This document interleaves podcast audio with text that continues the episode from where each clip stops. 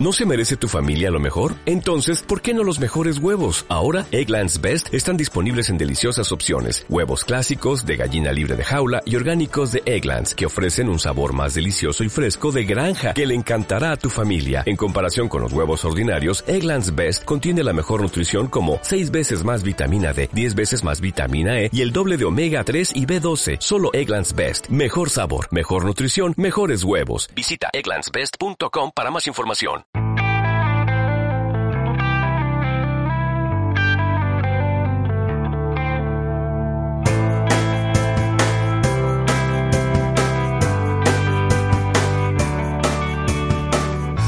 Todos y bienvenidos una vez más a este espacio sonoro para que hablemos de Montessori.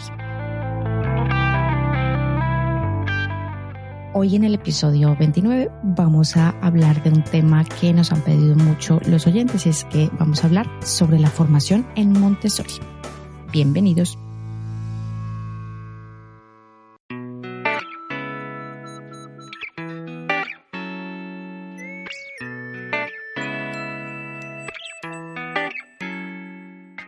Hoy hemos invitado a una invitada muy especial. Ella es Gabriela López. Gabriela, bienvenida al programa y muchísimas gracias por aceptar esta invitación. Sí, como no, me da mucho gusto estar en tu programa. Gracias. Gabriela, como ven, tampoco es de España, ella es mexicana y en este momento está al otro lado del Atlántico, estás en Phoenix, Arizona, ¿verdad? Sí, acá es donde resido. Gabriela es entrenadora AMI, ella es formadora oficial de Montessori y pues nos va a acompañar para que nos cuente un poquito más detalladamente cómo es la formación, la experiencia y bueno, otras cositas más que tenemos preparadas.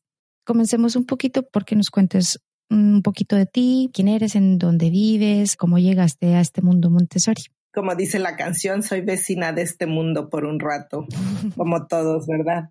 Dijiste, soy originaria de México. Pienso que soy una persona muy dedicada y muy apasionada por lo que hago. Y mi trabajo realmente, como yo lo veo, consiste en apoyar, en entender y apoyar el potencial humano, ayudar a que se desarrolle y difundir lo que sé para que en verdad sea algo que, que crezca y crezca y como seres humanos podamos llegar a, a un desarrollo mejor de la humanidad. Eso es muy bonito. Sí, de, de, lo que, de qué es lo que he hecho en, en Montessori o cómo, este, qué más hago o qué más hice en mi vida. Yo empecé a trabajar en, en una empresa química hace muchos años en calidad total. Y cuando nació mi hija, dejé mi trabajo, pues que era fuera de la casa, ¿verdad? Para trabajar y enfocarme a ser mamá. Yo creí que era muy importante esos primeros años de vida con un niño y una niña en este caso y, y, yo decidí dejar de trabajar y tenía la posibilidad de hacer eso. Así que esos primeros dos años y medio, tres años, pues estuve en la casa. Qué ¿no? suerte. Sí.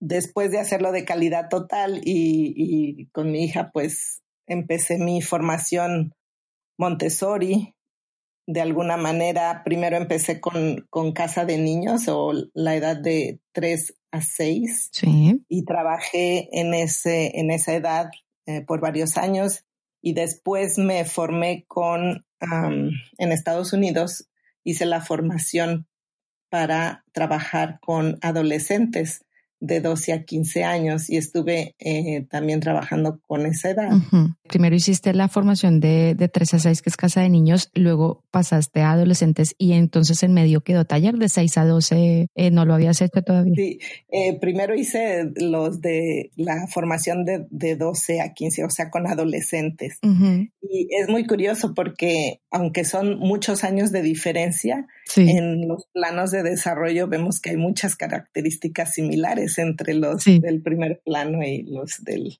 tercer plano. Exacto. En fin, este, trabajé ahí en la granja en Ohio con los niños de, bueno, adolescentes eh, por un par de años y después fue que me, me metí a hacer la formación para primaria o taller uh -huh. y, y fue a lo que me dediqué más tiempo, ¿no? Por muchos años acá en Estados Unidos estuve como guía Montessori y después hasta alrededor de, en el 2013 fue cuando apliqué para hacer la formación como formadora de guías Montessori con la AMI. Pues es un programa bastante intenso, entonces desde el 2013 hasta el 2017, básicamente fue mientras estuve haciendo mi formación. En el 2017 me dieron el certificado, o sea, me certificó la AMI como formadora eh, Montessori para nivel de taller.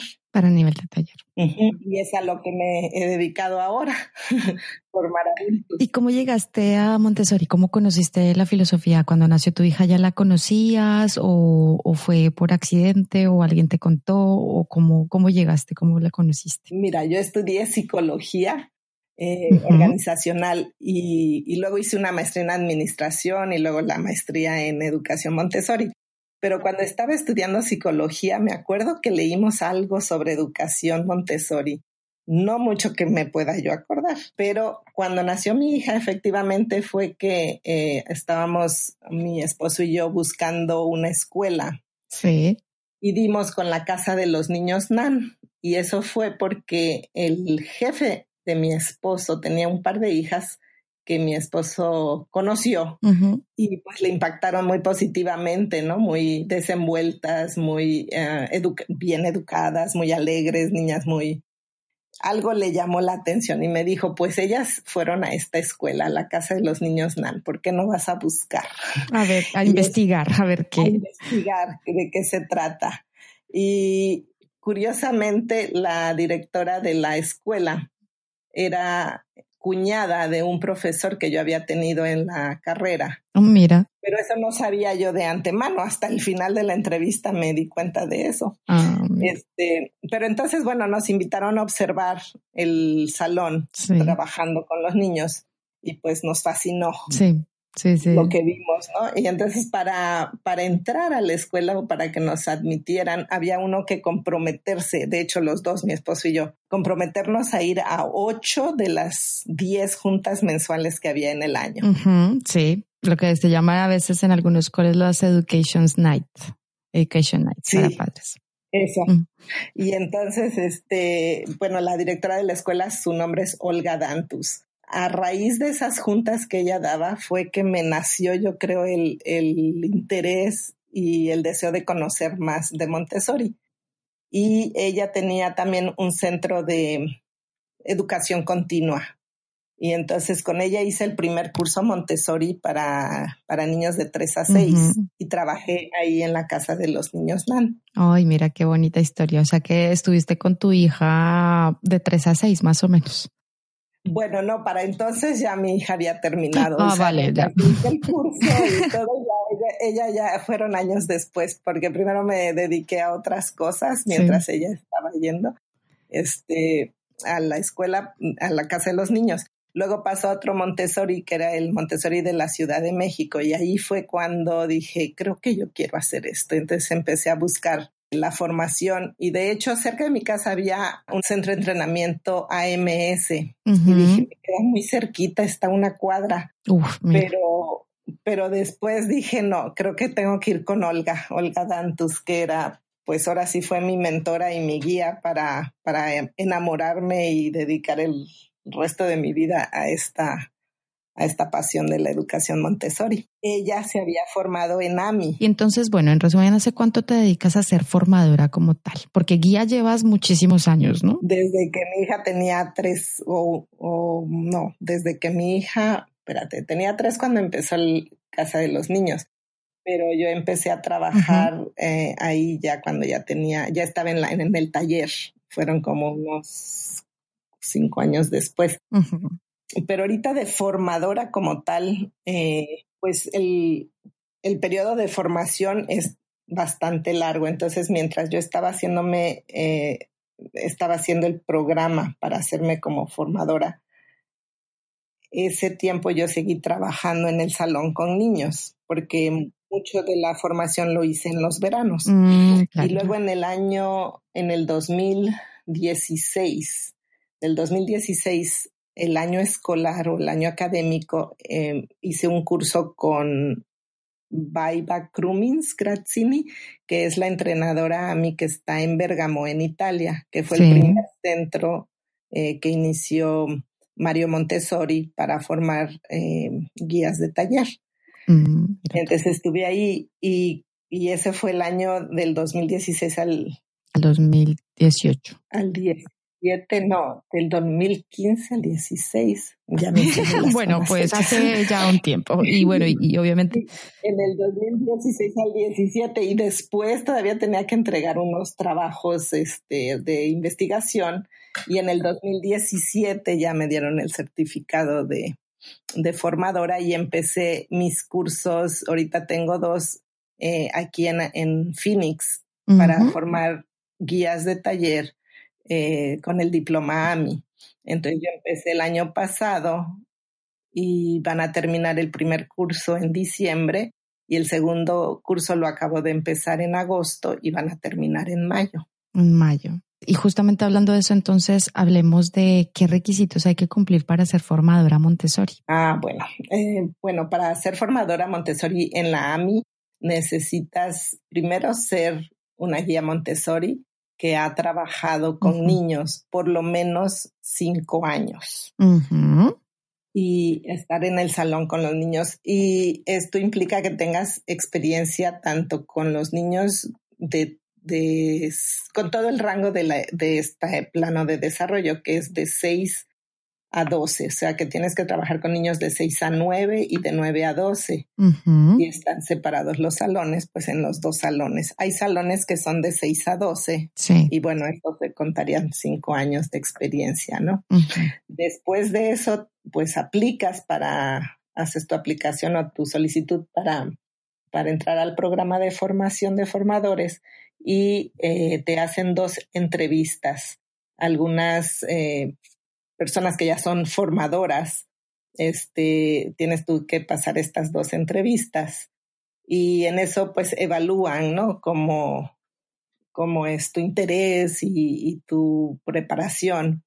Entonces hacen una observación de tu trabajo en el salón. Eh, viene alguien eh, que te hace una, una visita y, eh, y, en base a estas tres cosas, las entrevistas y la visita, eh, te admiten al programa. ya en el programa hay, hay, algunas variantes. Puede ser que tú decidas hacer el programa yendo a hacer tres cursos más, que es, en eso consiste gran parte de la formación. Es que tú te acercas a, una formadora que está trabajando, formando guías. O sea, una especie como de mentoría. Eh, Exacto. Vale, vale. Y tienes que hacer tres cursos. Ah, bueno, esa es una variante, una de las posibilidades, hacer tres cursos, dos con una guía, con una formadora y uno con otra formadora. O sea, dos con la misma formadora o formador, porque también hay, hay formadores. Eh, formadores y eh, uno con otro. Entonces, con esos tres cursos, ese es el primer pasito, digamos, ¿no? Em, para que después tú hagas varios mm, papers, no sé cómo les dicen papers, como trabajos de, escritos, ¿no? Essays o ensayos. Ensayos, yo creo que son ensayos mejor. Eh, durante, tienes que hacer unos 20 de estos ensayos, que es, van a ser parte de tu curso cuando ya tengas tu curso, más aparte ya que termines y apruebes estas dos, em, tres cursos, tienes que hacer dos trabajos de investigación. Creo que ahorita los, los requisitos están cambiando y en lugar de hacer dos trabajos de investigación, puedes hacer dos cursos de formación de asistentes, que no es un curso o una formación que, que te da un diploma AMI, sino que te da un certificado, certificado. AMI. Y estas formaciones son solo de 60 horas. Es una diferencia, ¿no? Pero entonces te decía, una variante es hacer tres cursos, pero hay otra posibilidad que es entrar a un programa que hacen como seminarios o cursos más pequeños distribuidos en, entre, en tres años Em, dos semanas cada seis meses. O sea que tienes que ir a un curso cada seis meses por tres años y son dos semanas. Y dos son tres semanas. Seminarios. ¿Y esos seminarios son con, también con un formador o una formadora o depende de donde se hagan los seminarios? Puede ser con, es decir, ¿siempre es con la misma o con la misma formadora o formador o, son diferentes? Normalmente son varios diferentes. A mí me tocó cada, cada seminario era con un entrenador o formador diferente. Entonces, eh, bueno, lo rico es haber tenido estos seis diferentes formadores con mucha, mucha experiencia que nos, nos fueron pasando en este grupo de formación de formadores, que éramos alrededor de 20 de diferentes partes del mundo, este, nos, nos fueron pasando, pues, ahora sí que sus, sus enseñanzas, sus tips y su, sus aprendizajes, ¿no? Que es muy rico también. Entonces, en lugar de hacer tres cursos completos con, con digamos, dos formadores diferentes, yo tuve que hacer dos cursos más el programa de seminario. Mm, vale, vale, vale. Esas, otra, esas son las dos variantes. ¿Hay alguna otra variante más? No. Eh, ahorita, creo que no. Creo que ahorita eso es lo que están ofreciendo, ¿no? Que o haces tres con, con tres cursos completos o el programa de seminario y dos cursos. Vale, vale, vale. Y bueno, los requisitos del final, lo que más trabajo, digamos, cuesta y te toma más tiempo es este realmente escribir esos ensayos y mantenerte mientras estás haciendo tus otros otros trabajos, ¿verdad? Sí, mientras, mientras mm, trabajas para comer y esas cosas también tienes que estar haciendo, haciendo los trabajos. O sea que en total la formación puede ser perfectamente de cuánto, cuánto tiempo. Por ejemplo, en la primera variante, si son tres cursos, ¿cuánto tiempo tomaría? Pues si son tres cursos, puedes hacer un curso de veranos por decirte, si empezaras un verano, luego haces el otro curso en el año académico, haces el segundo verano y el, y el tercer curso en el año académico, terminarías con el primer curso en, el en ese tercer verano. Serían como dos años académicos más los veranos. O sea, esto es directamente como un máster, un máster de, de, grado, ¿no? Exacto. En cualquier universidad. Y con el programa de seminarios, pues los puros seminarios son eh, por tres años. En el Inter podría uno estar haciendo los otros dos este, cursos.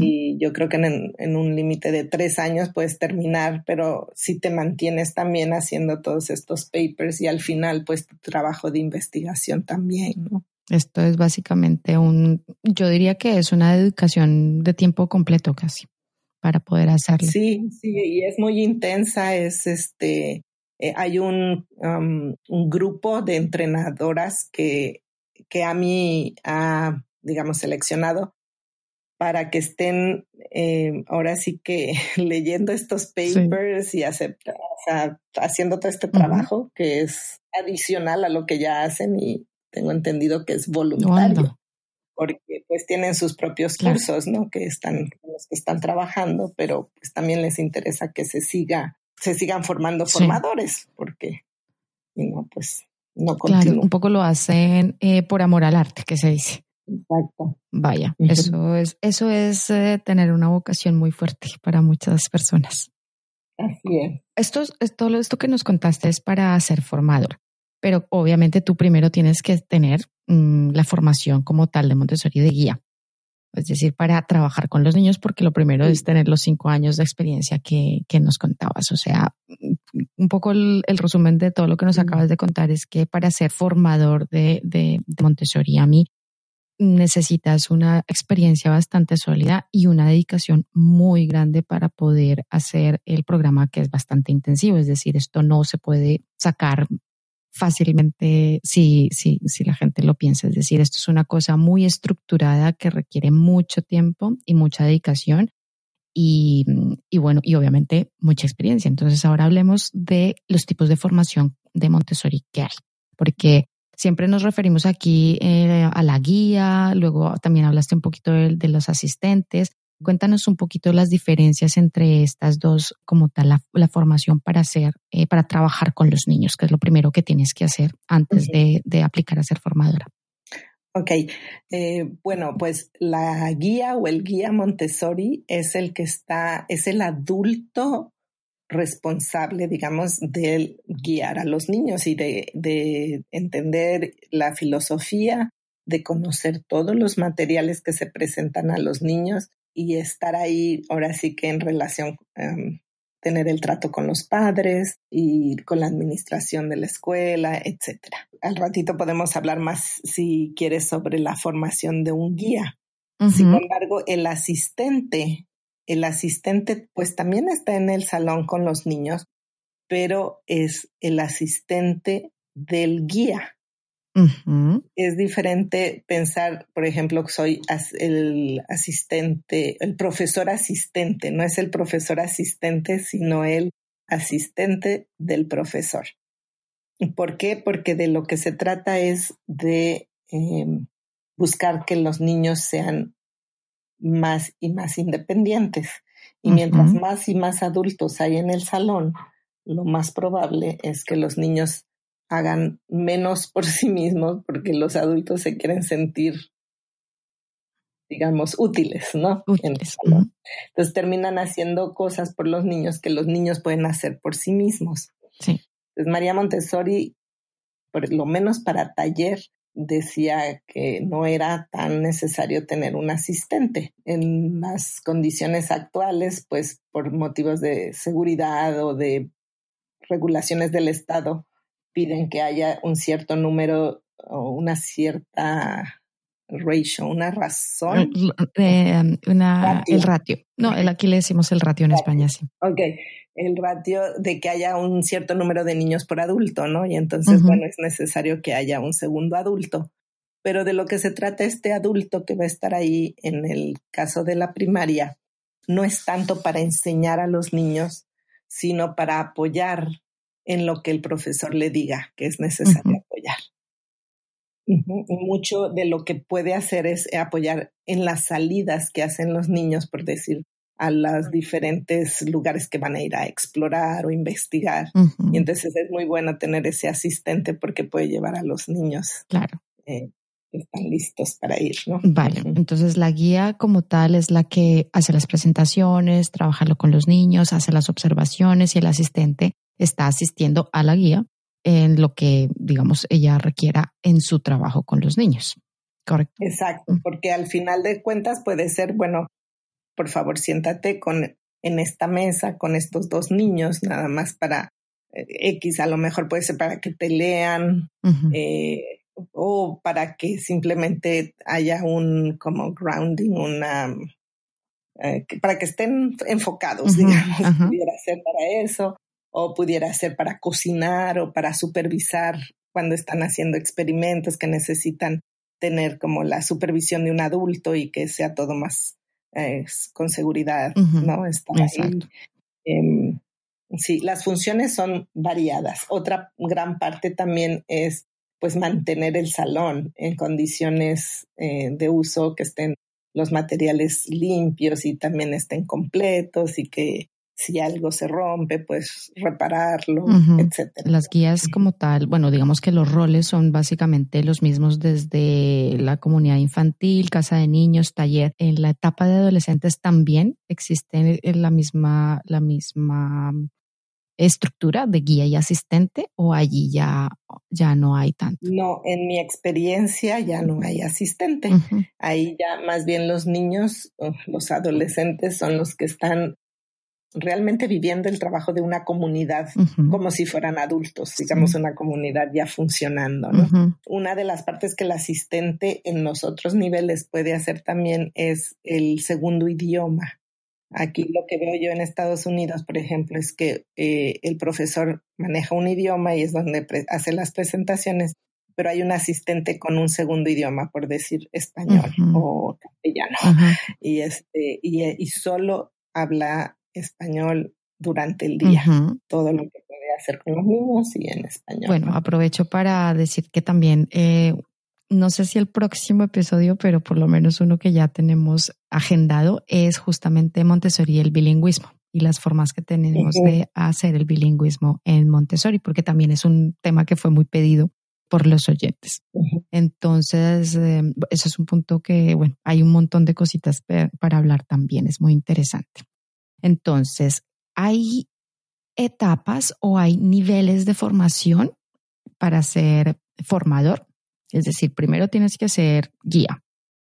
Tú puedes ser guía, por ejemplo, de casa de niños y aplicar para ser formadora solo de casa de niños. Sí, o cómo funciona, cómo funcionan los, las etapas y los niveles, tanto para ser guía como tal como para ser formador.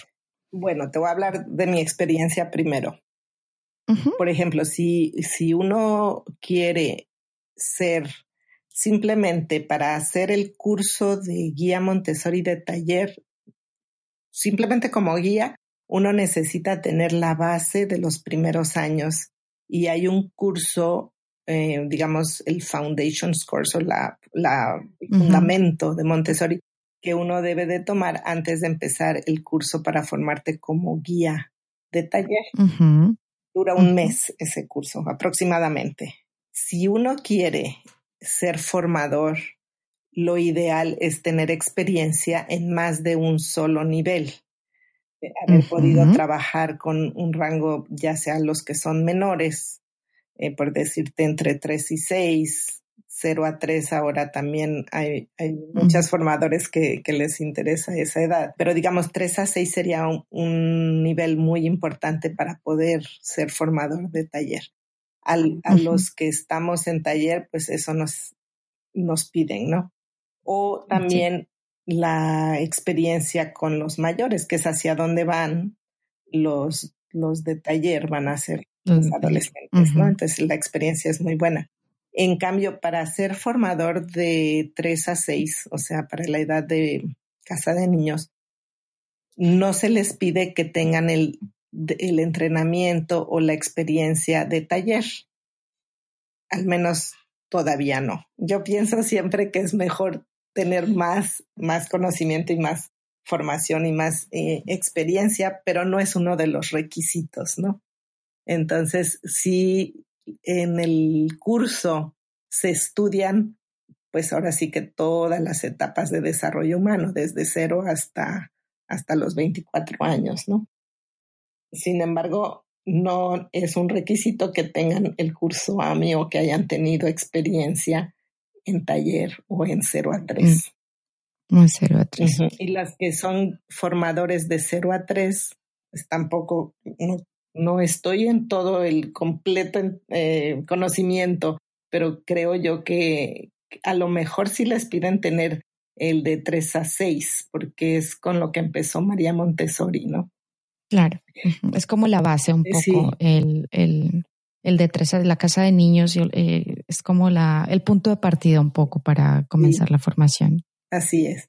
Sin embargo, no necesitas, por ejemplo, si vas a hacer guía o formarte como simplemente como guía, no es necesario tener todo el curso ni la experiencia previa. Puedes hacer este curso de un mes y entender todo lo básico, digamos, en materiales y filosofía o pedagogía de la edad anterior.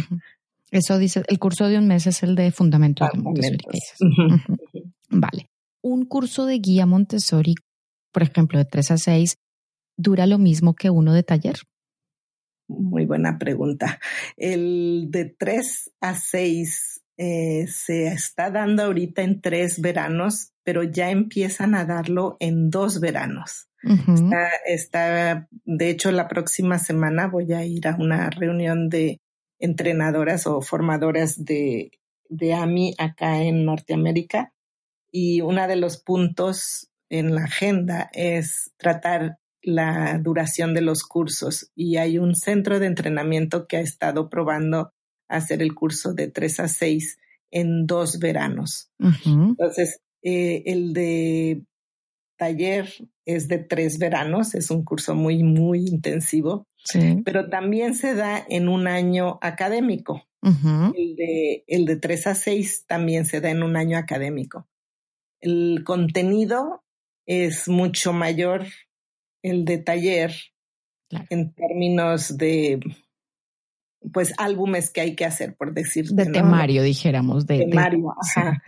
Entonces el tiempo se distribuye un poco diferente. Los, los requisitos, digamos, son los mismos. Tienes que hacer tus álbumes que son como tu manual para poder trabajar y pero aparte tienes que hacer observaciones que en los dos niveles se hacen y hay que hacer también prácticas que en los dos niveles se hacen. Esos son básicamente los, los requisitos. Hay más cosas, pero eso, digamos, por ahorita es, es importante. En el caso de formadores o para hacer el curso, no, no formadores, para hacer el curso o la formación de 0 a 3 en dos veranos también se puede hacer o en lo que le llaman ahora bloques. Varios centros de entrenamiento están manejando bloques, esto es, a lo mejor se reúnen en un mes durante estos primeros tres meses, luego pasan un par de, meses más y se vuelven a reunir otro mes, otros se reúnen tres semanas cada X tiempo y aparte el verano, por decir. Ya. Entonces hay que ver cada centro cómo está manejando las opciones en cuanto a tiempo. Eh, la formación, por ejemplo, para, para si quiere uno trabajar con niños o adolescentes, ¿no? Los de 12 a 15. Los de 12 a 15. Exacto, eso en un verano este, está, está la formación ahorita. Entonces hay muy variado en ese aspecto eh, según las edades, ¿no? Sí, bueno, o sea, en todo caso, lo que, lo que podemos em, observar con todo el, eh, digamos, el abanico de posibilidades de formaciones que es flexible, pero sigue siendo intensa en todas las etapas. Exacto. Es decir, eh, y obviamente pues todas serán presenciales, ¿no? Sí, eh, la Asociación Montessori Internacional, ahorita los cursos que tenemos son presenciales, pero un componente, digamos, pudiera empezar a hacerse algo a distancia, que, pero, pero no dejar la parte presencial. O sea, de todos modos hay que hacer parte presencial, pero hay cosas, clases, digamos, de teoría que se podrían hacer eh, vía... Vía remota. Vía remota, ¿no? Es lo que se está explorando ahorita, por ejemplo, en el centro de, en uno de los centros acá en Estados Unidos, estoy casi segura que es en Dallas, eh, están explorando esa posibilidad. Eh, sí, porque bueno, digamos que un poco la parte teórica podría manejarse, pero no me imagino yo cómo sería hacer un curso de guía, obviamente, por ejemplo, trabajando o conocer los materiales, si no tienes los materiales para poder hacerlos, si no puedes tocarlos. O sea, este, toda esta filosofía está basada en el, componente manipulativo. Mm, esto online no se puede hacer, lo de manipular cosas.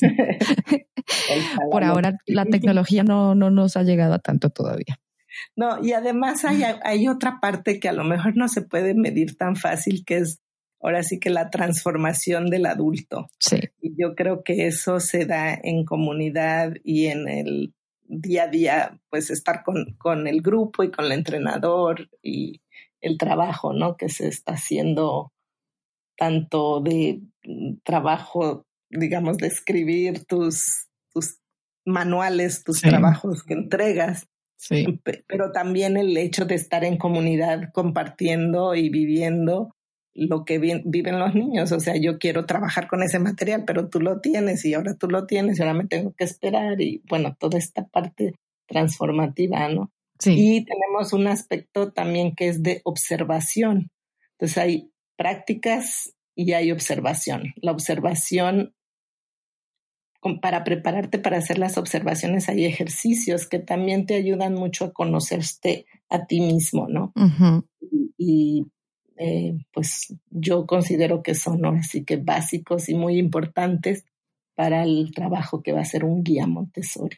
Claro, eso es diferente hacerlo tú en tu casa y poder leer muchas cosas y trabajar la parte teórica, pero el componente experiencial, por lo que yo veo, es yo creo que una de las partes más importantes y más ricas que te van a dar como más luz sobre cómo trabajar justamente porque la pedagogía está diseñada de esa forma. Así es. Hemos hablado de un montón de cositas muy interesantes. Te agradezco un montón que nos hayas compartido esta experiencia. Ya se nos ha acabado el tiempo porque el, podcast trato de que sea bastante cortito para que podamos escucharlo. Te invito para que mm, hablemos en un siguiente capítulo de las cositas que nos faltan, que todavía hay cosas interesantes por hablar. Muchísimas gracias Gaby por acompañarnos en esta primera parte. Sí, muchas gracias y claro que sí, estamos para una siguiente plática, un siguiente podcast. Bueno, como ven, hablar con Gaby es encantador. Nos quedaríamos horas hablando con ella. Pero bueno, no se pierdan el próximo episodio que también va a estar muy interesante. Por supuesto, no me puedo ir sin recordarles nuestras formas de contacto, Instagram y Facebook Hablemos de Montessori, en Twitter App de Montessori, nuestro correo electrónico hablemos de Montessori gmail.com y por supuesto nuestro nuevo Patreon, patreon.com barra Hablemos en donde pueden hacerse mecenas desde un dólar para contribuir a que este proyecto siga adelante, sea sostenible y a cambio pueden acceder a contenido exclusivo, a regalitos, a sorteos y a más cositas que iremos anunciando. Un agradecimiento muy muy especial a nuestras dos primeras mecenas, Julia y Sara. Muchísimas gracias por creer en este proyecto. Muchas gracias también a todos los que nos escriben, nos dejan comentarios, nos dan like y nos dan valoraciones de 5 estrellas en iTunes. Y recuerden que si les ha gustado lo que escuchan, no duden en compartirlo. Nos escuchamos pronto.